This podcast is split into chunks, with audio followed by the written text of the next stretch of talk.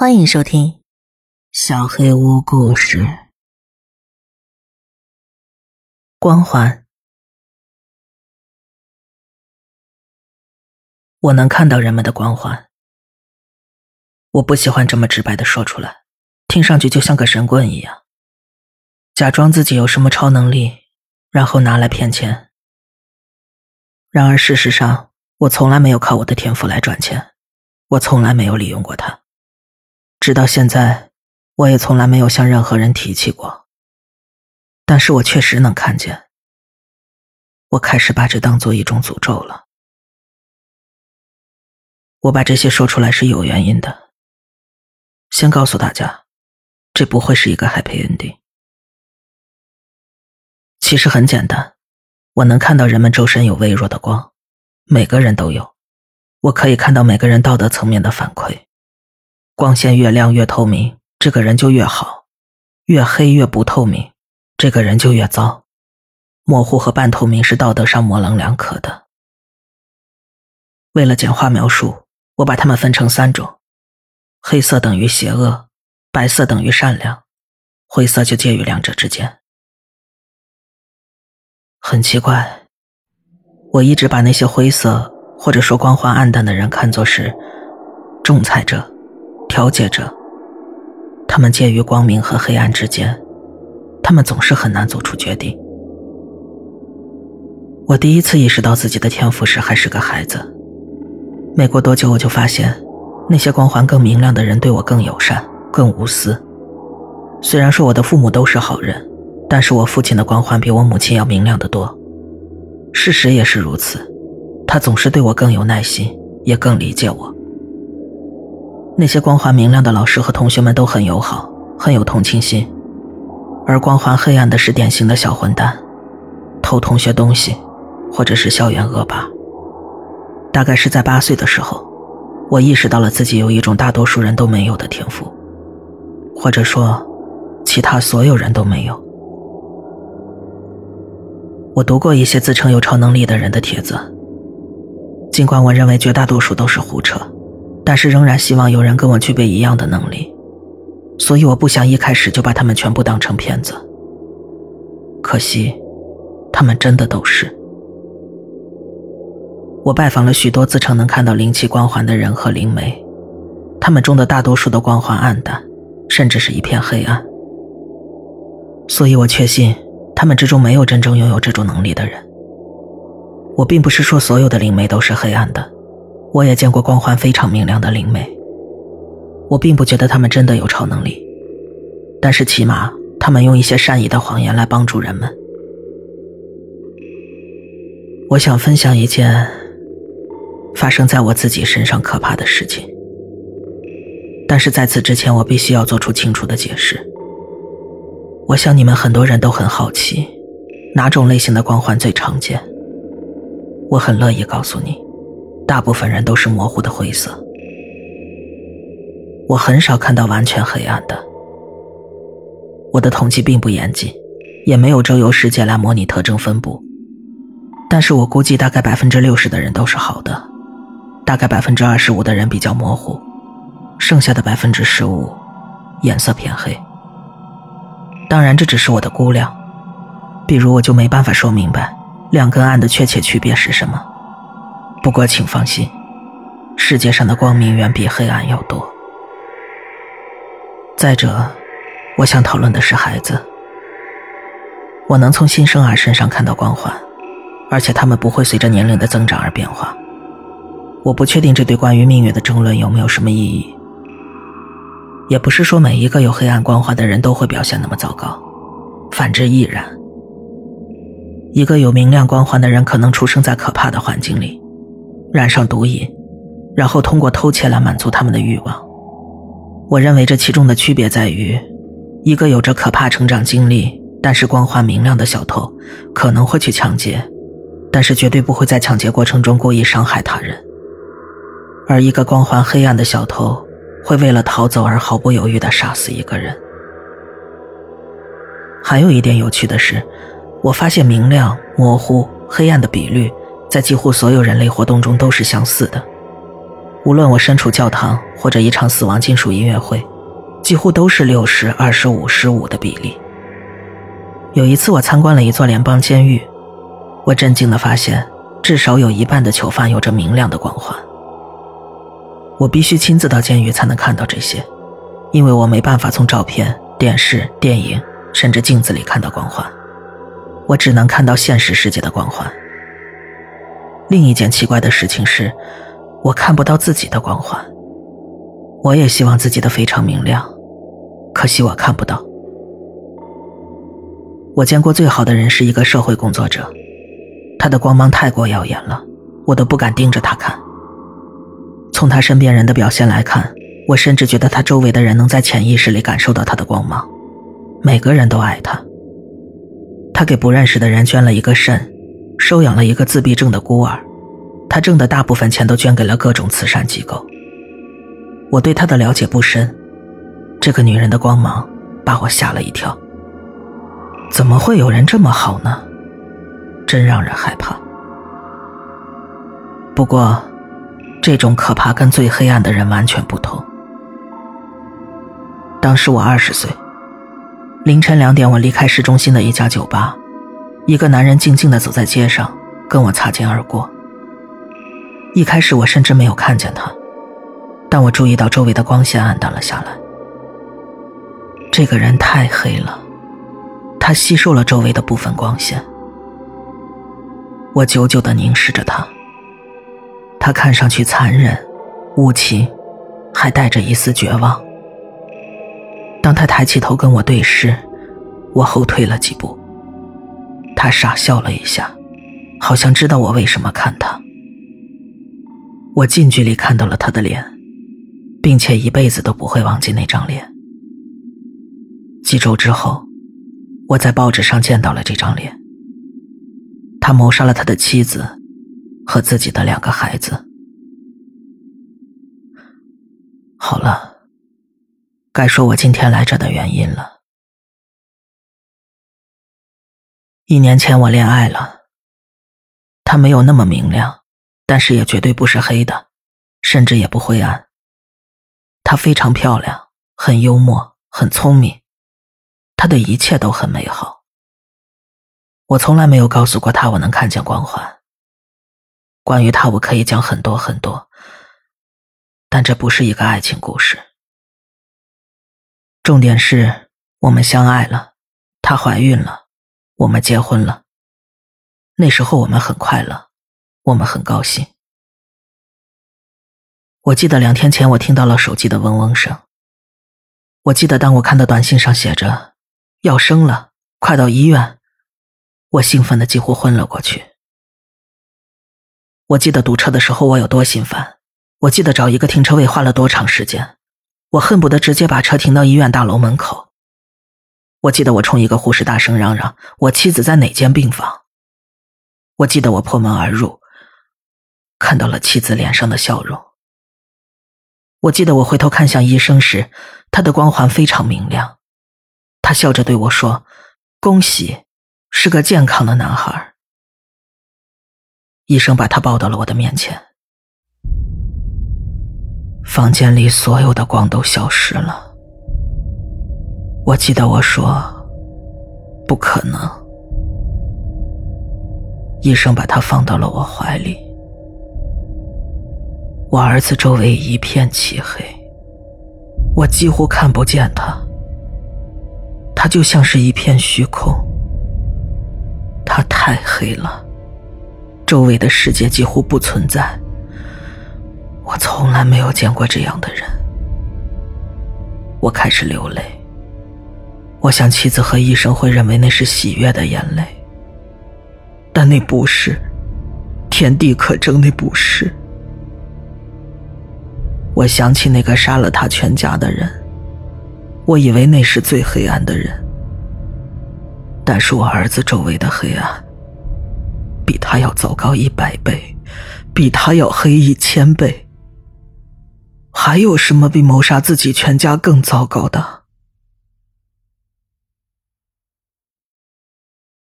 已经过去两天了，妻子和儿子出院了。我儿子的黑暗是如此的极端，以至于通往他房间的走廊都几乎看不见了。我妻子应该看出了我不对劲，她好像在怀疑我对生孩子的事情感到后悔。要是她知道这一切就好了。我该怎么办？他是我儿子。半小时之前，我站在他面前，拿起一个枕头盖到了他脸上，但是我做不到。无论如何，我都下不去手。一个能杀死自己刚出生两天的儿子的人，他的光环会是什么颜色？我一个人坐在这的时候，有个想法一直在我脑海里盘旋。那些最坏的人的父亲，希特勒、尼禄，如果他们的父亲知道他们未来会变成什么样子，他们会在摇篮里杀死他们吗？他们有足够的力量把枕头按住那么久吗？从我的书房应该可以看到儿子房间的门，但是走廊里一片漆黑。打字的时候，我看了看自己的手，可能是我疯了，但是我在自己的手和胳膊上看到了一种光环，是黑的。也许它一直都很黑。我低头看了看旁边的枕头。我的手周围灰蒙蒙的轮廓更深了，也许是时间在流逝的关系吧。也许这就是为什么我会有这个天赋。一切都归结到了此时此刻。也许是时候了，我想是时候了。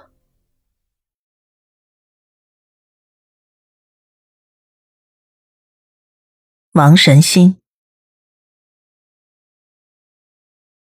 那是个寒冷、阴郁、诡异的夜晚。幸福的无知面纱从我眼前揭开了。这不是一个关于天文学的故事。我只是个大学教授，教授的科目也不怎么涉及宇宙知识。这是一个。未知势力轻而易举操纵了全人类的故事。如果记忆没有偏差的话，王神星是人们最早通过现代天文望远镜发现的行星之一。尽管它距离地球很近，但是在古代肉眼是没办法识别它的。它的颜色与它周围的背景几乎完美的融合在了一起。我从来没对王神星投入太多精力。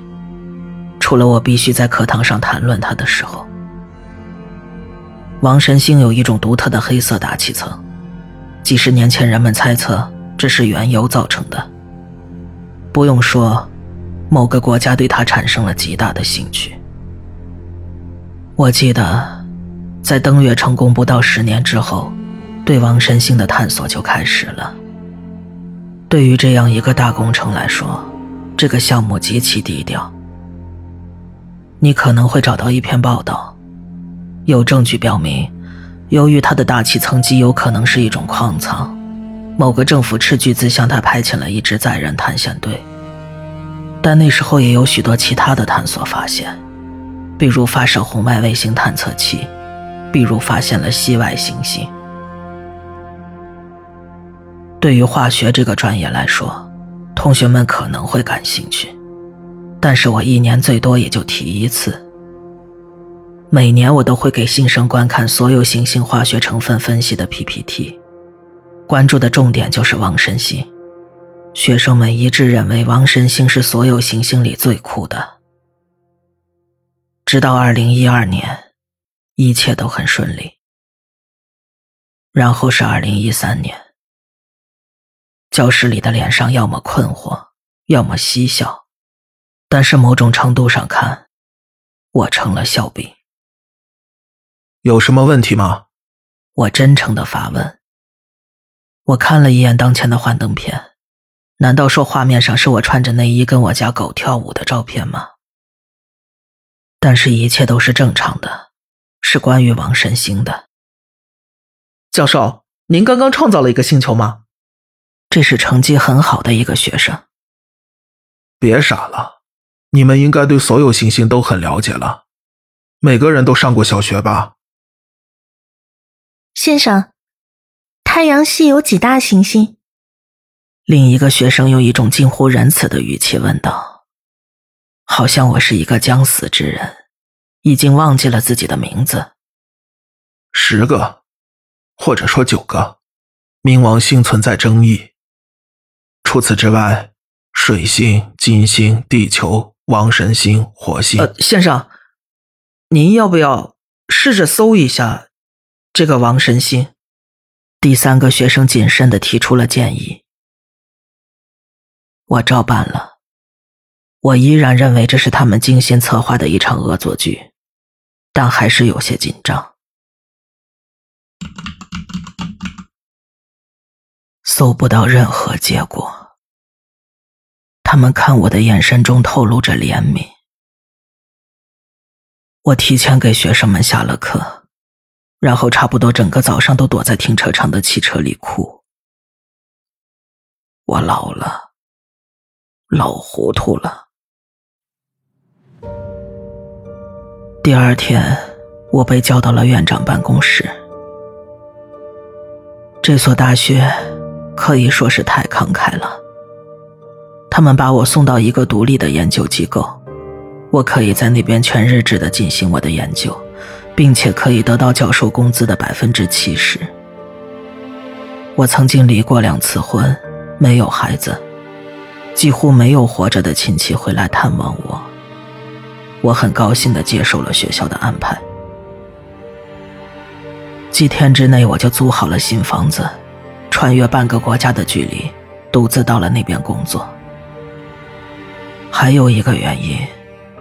我实在不好意思再回到教室里去了。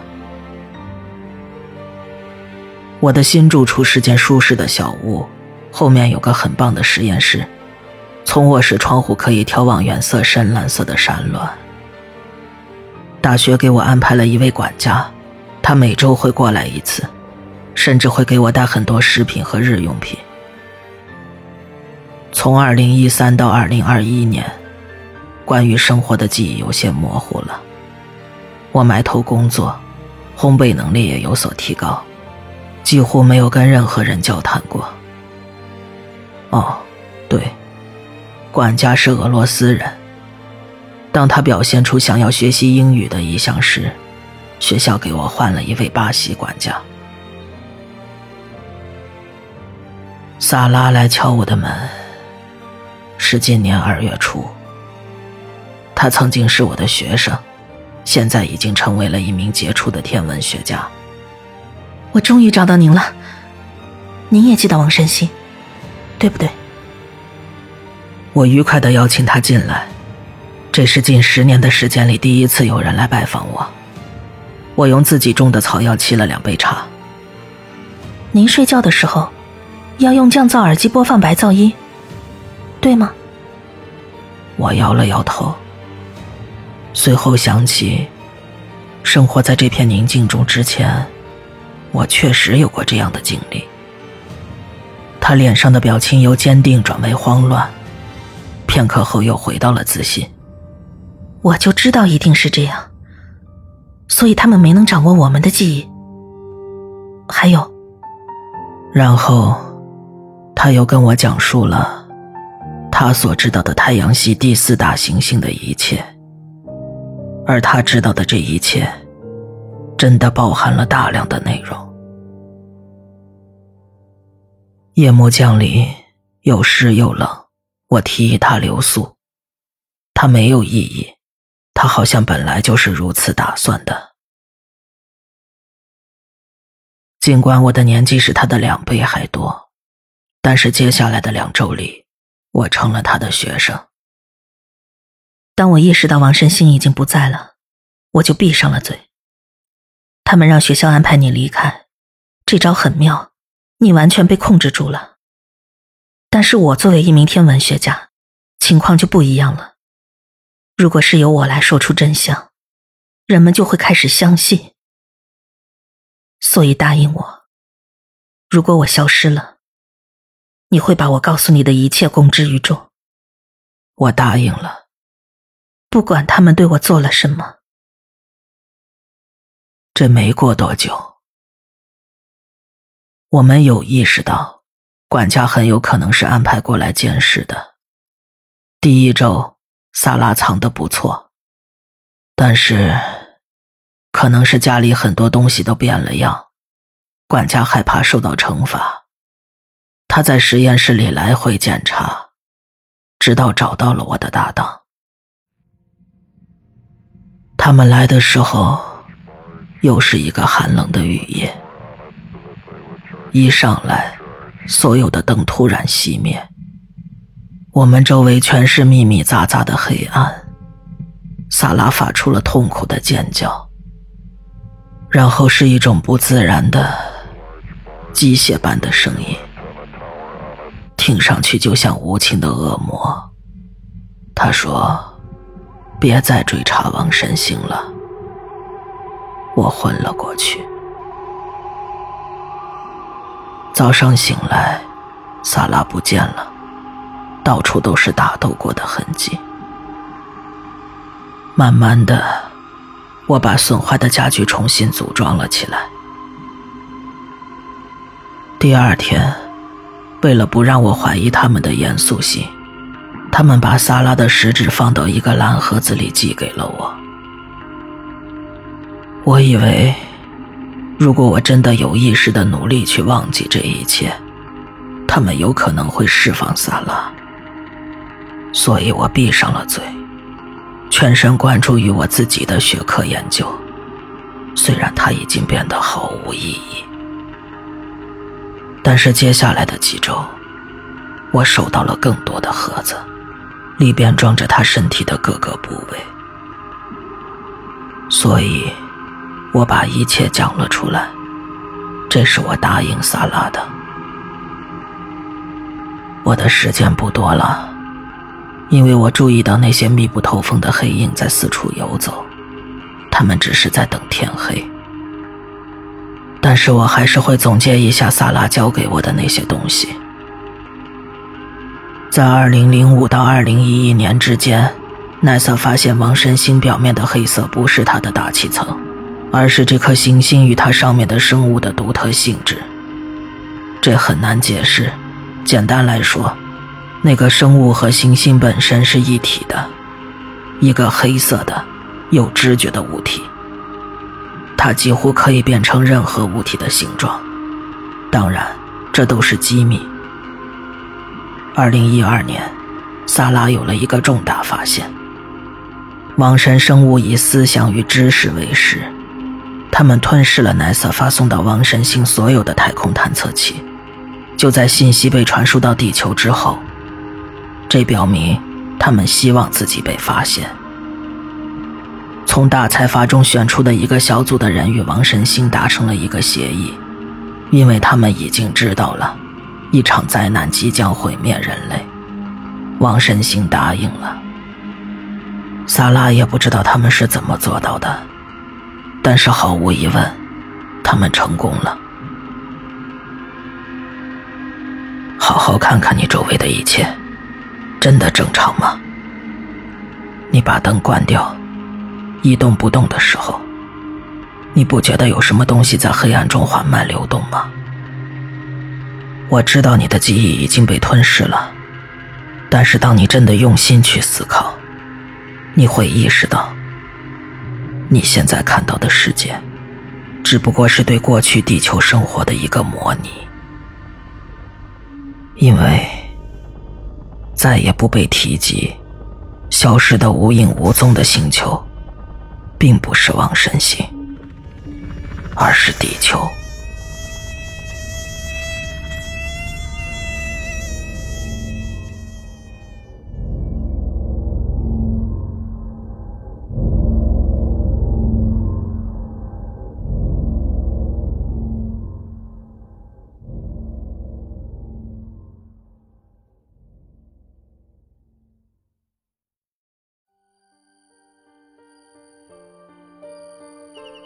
本期小黑屋故事就到这里。如果你做噩梦的话，没有关系，我会来把它吃掉的。我是小黑屋的墨，那我们梦里再见了。